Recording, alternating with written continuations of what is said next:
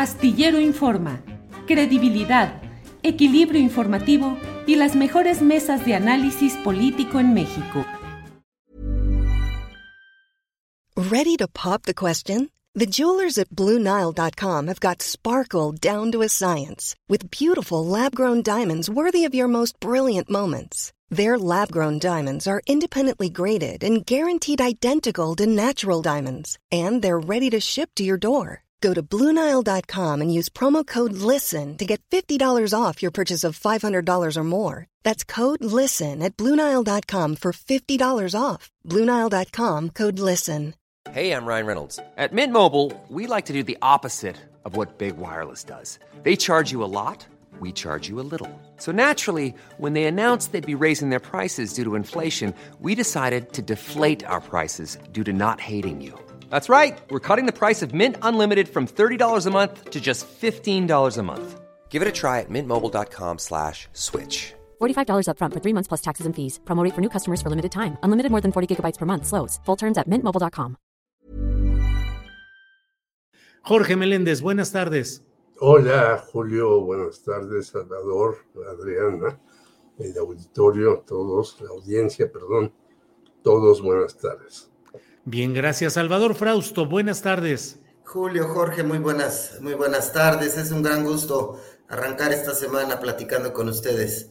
Muy bien, Salvador, comenzamos contigo. ¿Cómo viste el debate de ayer en Coahuila entre los cuatro aspirantes a la gubernatura? ¿Cuál es tu crónica, tu reseña, tu análisis, Salvador?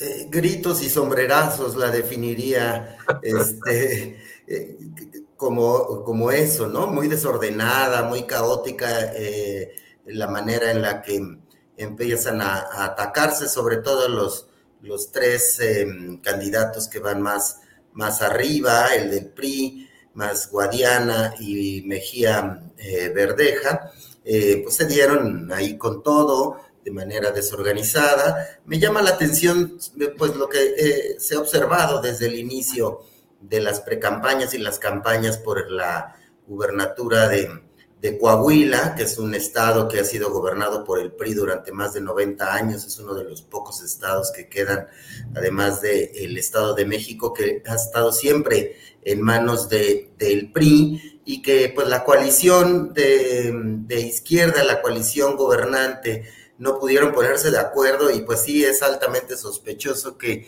Em, va un candidato por Morena, Guadiana, otro por el PT, eh, Mejía Verdeja, y otro candidato por el Partido Verde Ecologista. Eso parece estarle dejando el camino libre al candidato de la alianza del PRI, PAN, PRD para que avance y camine pues prácticamente con holgura hacia ganar esa gubernatura.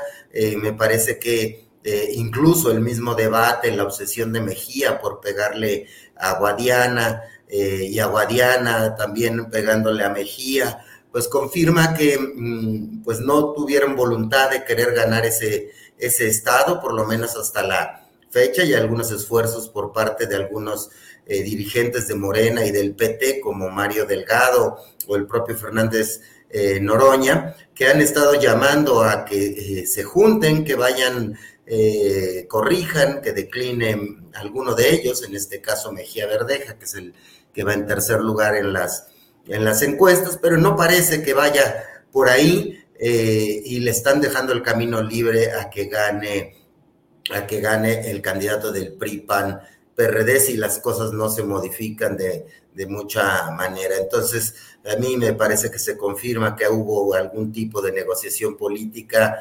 entre em, el PRI y Morena para que eh, ese Estado quede, siga en manos de, la coalición, em, eh, vamos eh, por México, va por México. Por ahí, por ahí veo esa circunstancia, Julio. Muy bien, Salvador, gracias. Jorge Meléndez, ¿cómo ves el debate? ¿Cómo viste el debate ayer de los candidatos a gobernar Coahuila?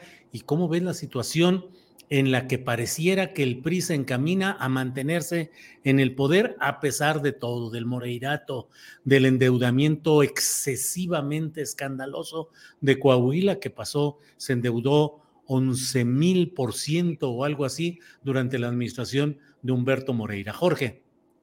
Pues coincido con mi compañero Barba Blanca ahora eh, en muchas cosas. Ahora me la pinté de blanco, me la pinté de blanco, ¿eh? No son ganas. También Jorge Meléndez tiene rato pintándosela de blanco, ¿eh? Así es. Eh, Jorge. Eh, creo que, pues, ahí le van a dar su regalito, a pesar de que, como tú señalas, pues ya vimos en este caso, como en el otro de Silvano Aureoles, pues llegan los gobernadores, se roban todo lo que pueden, estafas maestra, Segalmex, etcétera, etcétera. Se hace gran escándalo en este país, porque en efecto, el señor Moreira, que después estuvo en la cárcel en España y salió con el pantalón todo lleno de un líquido frontal, este, hacen lo que les da la gana, endeudan, pues, por muchas, por muchos años a, a su estado, no hay obra pública evidente para decir, bueno, sí, lo endeudaron, pero hicieron clínicas, escuelas, puentes, vías, nada. Y bueno, eh, tan fue notorio y terrible que Peña Nieto tuvo que quitar de presidente del PRI al señor Moreira, que se fue a hacer un doctorado a España. Y bueno, ya uno no sabe si son doctorados reales o hechizos, porque por todos lados hay que este no se recibió, que el papel que tiene lo compró cuando en mis años se hacía eso en Santo Domingo, ¿no? Sí. Y llegabas, dabas tus datos y te decían, ¿qué quiere ser usted, licenciado, maestro o doctor? Y ahí te hacían tu, tu, este, tu título rápidamente ya lo podías presumir. Oye, Jorge, ¿crees que pueda haber solución a esa tendencia de que el PRI se quede con Coahuila, es decir, que decline alguien? ¿O crees que, qué se puede hacer? No, lo que se ah, pudo haber hecho, ya lo decía Salvador, es que el señor Mejía Verdeja, que se obsesionó con eso, pues hubiera hecho un pacto, como dicen, de caballeros, que esa frase a mí no me gusta, porque los caballeros de antaño eran los más zampones, este, hacer un pacto para decir, bueno, pues no nos golpeemos nosotros, vamos sobre este cuate que es del moreirismo. Yo creo que lo van a dejar porque además Rubén Moreira, no Humberto, pues es un hombre que aceptó la pérdida de Hidalgo con su mujer, que cambia de opinión y puede ser una ficha de negociación en muchas otras cuestiones. Entonces lo dejan ahí a, al PRI con Coahuila, su único, su única ventana. Sí, en el Estado de México, en realidad Delfina y sus acompañantes no hacen un ridículo en el debate, ¿no? Sí, pueden tener una buena posición, ganarán porque si bien adelante en todas las encuestas, aún las de ahí, que ya sabemos que son más hechizas que otra cosa, y pues les van a dejar ahí Coahuila para que negocien y hagan ahí sus tropelías como toda la vida lo han hecho.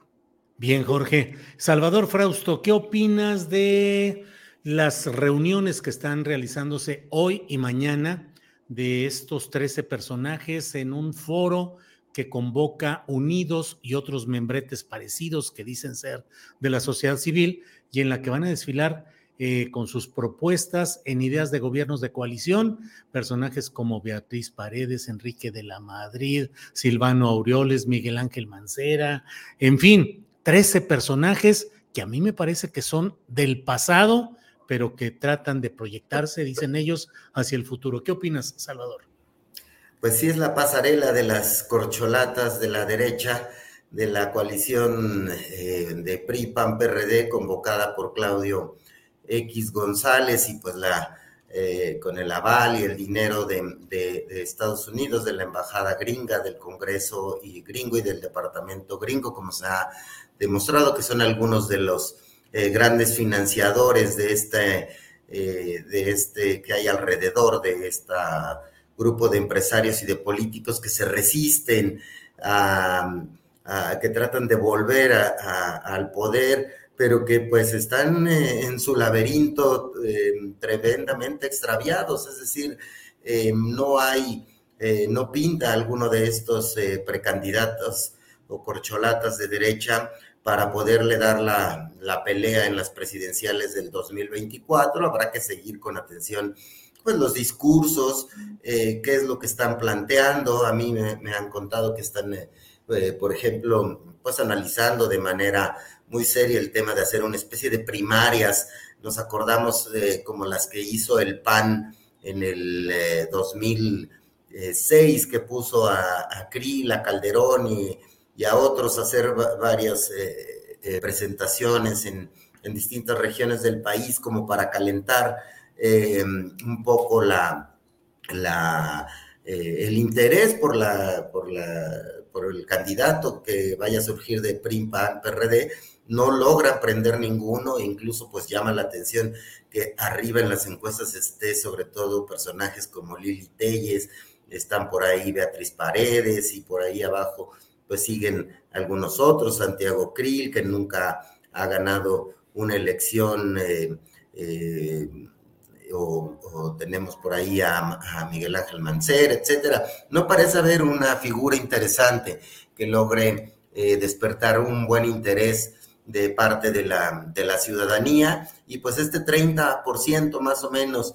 de los ciudadanos inconformes con el gobierno de López Obrador, pues eh, eh, no tienen liderazgos a los cuales acudir para poder sentir que pueden ganar la elección presidencial del 2024. Entonces, si nada importante sucede, me parece que la elección presidencial sigue estando en los carriles de Morena, si Morena no se divide, si Morena no em, hay grietas importantes y se respeta el método de la encuesta, el que gane, ya sea Claudia, Marcelo, este, Adán Augusto, Monreal o Fernández Noroña, cualquiera que gane esa encuesta, pues parece estar caminando con mucha facilidad hacia la presidencia de la República del 2024. Y pues ahí el debate es el modelo de izquierda que nos gobernará el próximo sexenio, si va a ser una posición más eh, radical, eh, más eh, cercana a la del presidente López Obrador, que estaría representada por Claudia Sheinbaum o por Adán Augusto o por Fernández Noroña, o una versión más moderada que estaría representada por eh, Marcelo Ebrardo, por Ricardo eh, Monreal. Ahí ese es el modelo en el que se debate la coalición gobernante y pues bueno, pues habrá que ver hacia dónde va ese asunto, no se le ve ni por dónde personajes como Gustavo de Hoyos o demás puedan realmente interesar a la gente para, para que puedan eh, acudir a las urnas y rebasar esa ese nivel de simpatías que tienen, que es alrededor del 30%, eh, y pues más bien la atención se enfocaría hacia la jefatura de gobierno de la Ciudad de México, donde se ve más competido, eh, aunque tampoco se ven candidatos claros por lo pronto. Bien, Salvador. Mira, por aquí Ileana Lara pregunta, ¿a dónde don Salvador Frausto tan galán hoy? A ver. Ah, eh, ah, muchas gracias a la compañera eh, Ilana, pues me pinté la barba de blanco, como les comento, quise seguir los pasos de mi querido Jorge. Bien, bien, Jorge Meléndez, ¿cómo ves el tema de esa pasarela? Dice Salvador Frausto, pasarela de las corcholatas de la derecha. ¿Qué opinas? Yo creo que es una revoltura que ya no saben qué hacer estos señores Pero, por ejemplo, si hubiera, que no va a haber, posibilidad de que los periodistas interviniéramos en esa pasarela, yo le preguntaría a mi ex amiga, porque fue muy amiga mía, Beatriz Paredes, ¿por qué hiciste que se castigara el aborto en todo el país? Tú, que te dices feminista y que compositora y que estás con las buenas causas. Yo le preguntaría a el ángel de la dependencia, como tú le pones correctamente, y es el ángel de la dependencia. Juan José Gurría, digo, digo eh, eh, Ángel Gurría, José Ángel, Gurría. Yo fui a la presidencia de la República una sola vez en la época de Salinas por el asunto de Manuel Buendía, y estando ahí esperando para que nos recibiera Salinas, llegó este muchacho, entonces muchacho, ya resolvimos para toda la vida el asunto de la deuda externa. Vengo de diferentes países, está falso totalmente. Ahora ya le dieron otra chamba en el extranjero. Acuérdate que este señor, pues como cumple a juntillas las órdenes de los Estados Unidos, lo ponen en la OCDE, o en donde sea. Yo 15 años estuvo en la OCDE. Sí, fíjate, fíjate nada más. Le ganó a todos, hasta al señor Catarrito, que decía que... Carstens. Luego, yo le preguntaría al señor Silvano Aureoles, a ver, ¿por qué endeudó Michoacán sin hacer nada en cerca de 50 mil millones de pesos? y luego andó haciendo el ridículo con su banquito sentándose aquí y allá. Ryan Reynolds here from Mint Mobile. With the price of just about everything going up during inflation, we thought we'd bring our prices down. So to help us, we brought in a reverse auctioneer, which is apparently a thing.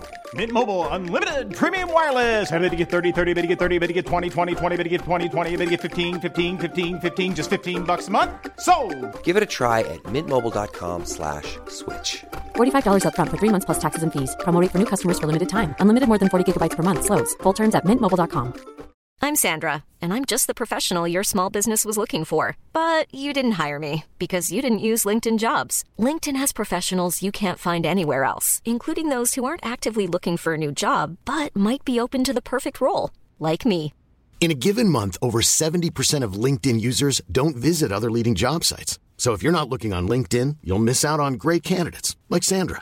Start hiring professionals like a professional. Post your free job on linkedin.com/people today.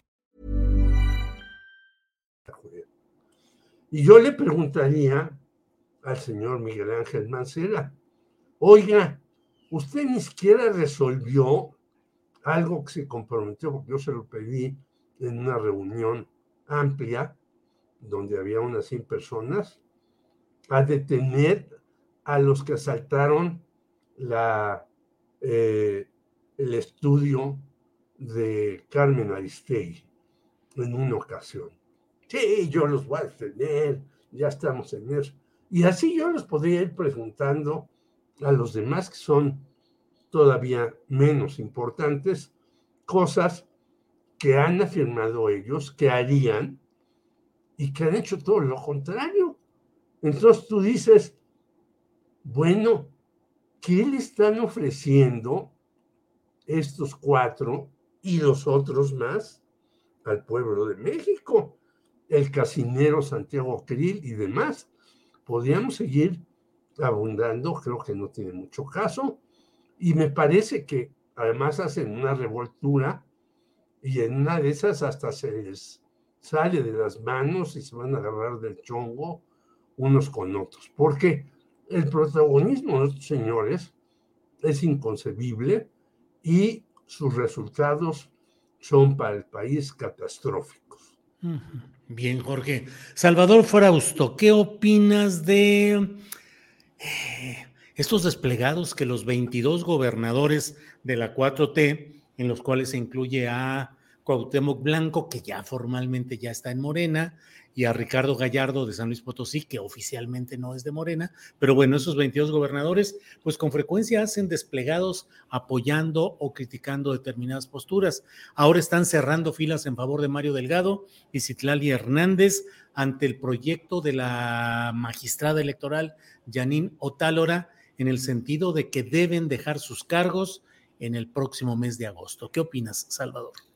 Sí, me parece que el modelo de el choque que hay entre la visión de los gobernadores eh, de Morena, estos veintitantos gobernadores, eh, eh, ya sea de Morena o cercanos a, Morena, como es el caso del de San Luis Potosí y el de Morelos, como bien dices, Julio, pues choca con la visión pues que ha tenido las, algunas autoridades electorales en el Tribunal Electoral, pues concretamente la visión de Janino Tálora es similar a la visión que habían tenido eh, Lorenzo Córdoba y Ciro Murayama desde el INE, y esa, esa posición que, que, sigue estando ahí presente en el Tribunal Electoral y que parecía que los partidos iban eh, juntos, incluidos eh, los partidos como el PAN y el PRI para limitar funciones del,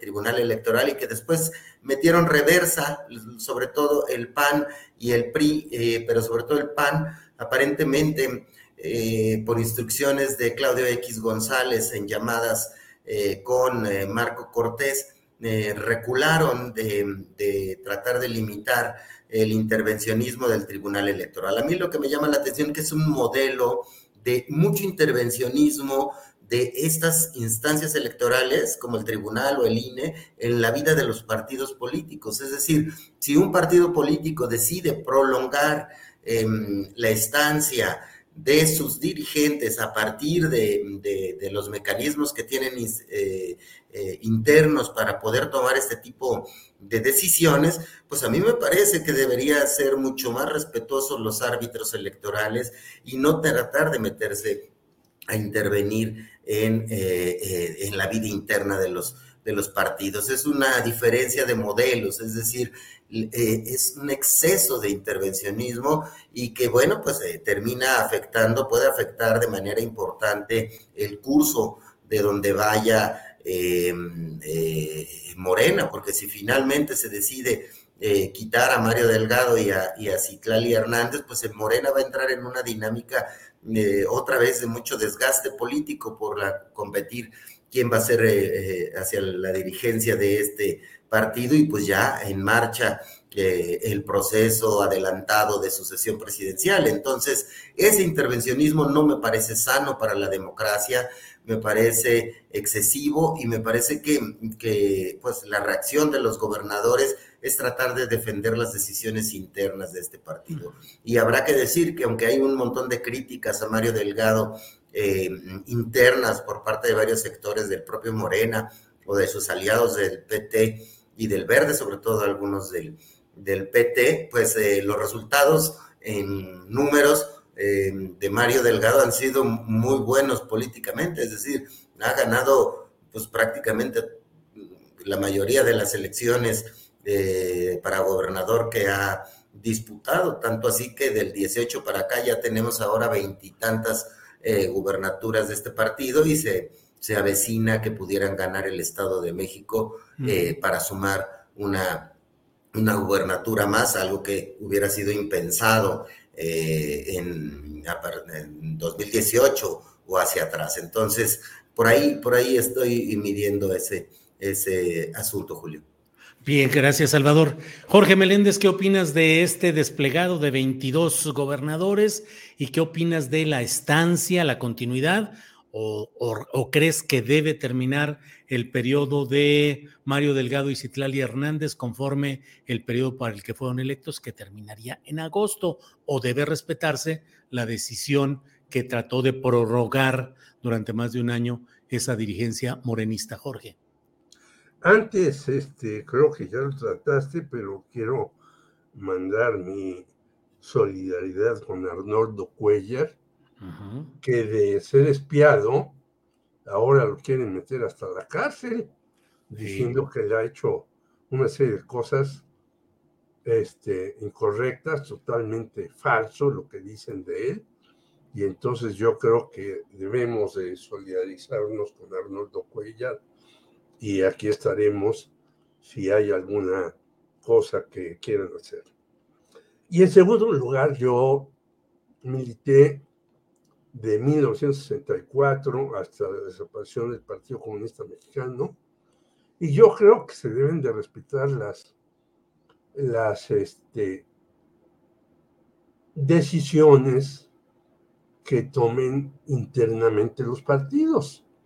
A veces se toman malísimas decisiones y hay eh, grupos, camarillas y demás que ahí se perpetúan en, un partido y, no dejan de jalar esto y aquello y demás, o luego hasta pues se ponen al hijo o al compadre o a esto y a lo Pues sí, esa es desgraciadamente la vida política que tenemos.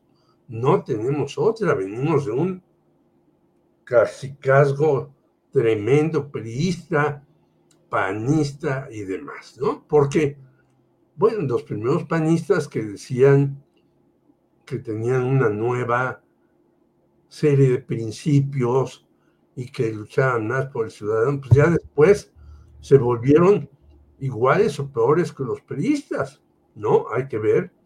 Este señor Fox en lo que anda metido con sus eh, concesiones marihuanescas, hay que ver a este señor Felipe Calderón, que ya está convertido en un discípulo de José María Aznar, y bueno, ya del prismo no cuento nada porque todo el mundo lo sabemos, pero yo creo que sí, eh, Morena dice, bueno, esta es nuestra eh, dirigencia, este, ¿por qué el tribunal dice, no, aquí se tienen que cambiar tanto?